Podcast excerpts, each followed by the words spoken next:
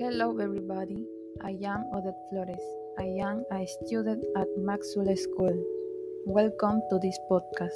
Today, I am going to tell you about my healthy food habits. I like to eat proteins and dairy products.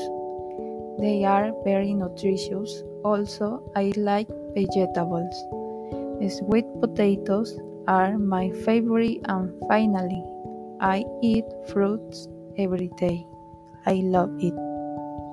It's important to have a healthy diet because it helps protect our body from obesity and disease.